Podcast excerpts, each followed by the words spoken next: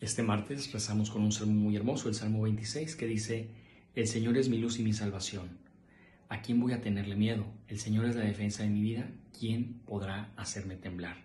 Lo único que pido, lo único que busco es vivir en la casa del Señor toda mi vida para disfrutar las bondades del Señor y estar continuamente en su presencia. La bondad del Señor espero ver en esta vida. Ármate de valor y fortaleza y en el Señor confía.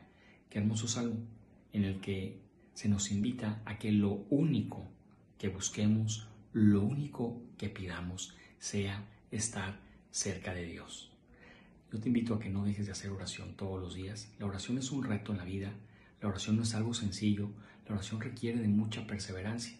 La oración es como desarrollar un músculo interior que se tiene que ejercitar todos los días hasta que logremos tener una fluidez y una buena relación con Dios que nos quiere y que nos ama y que nos hace sentir sin duda alguna su presencia.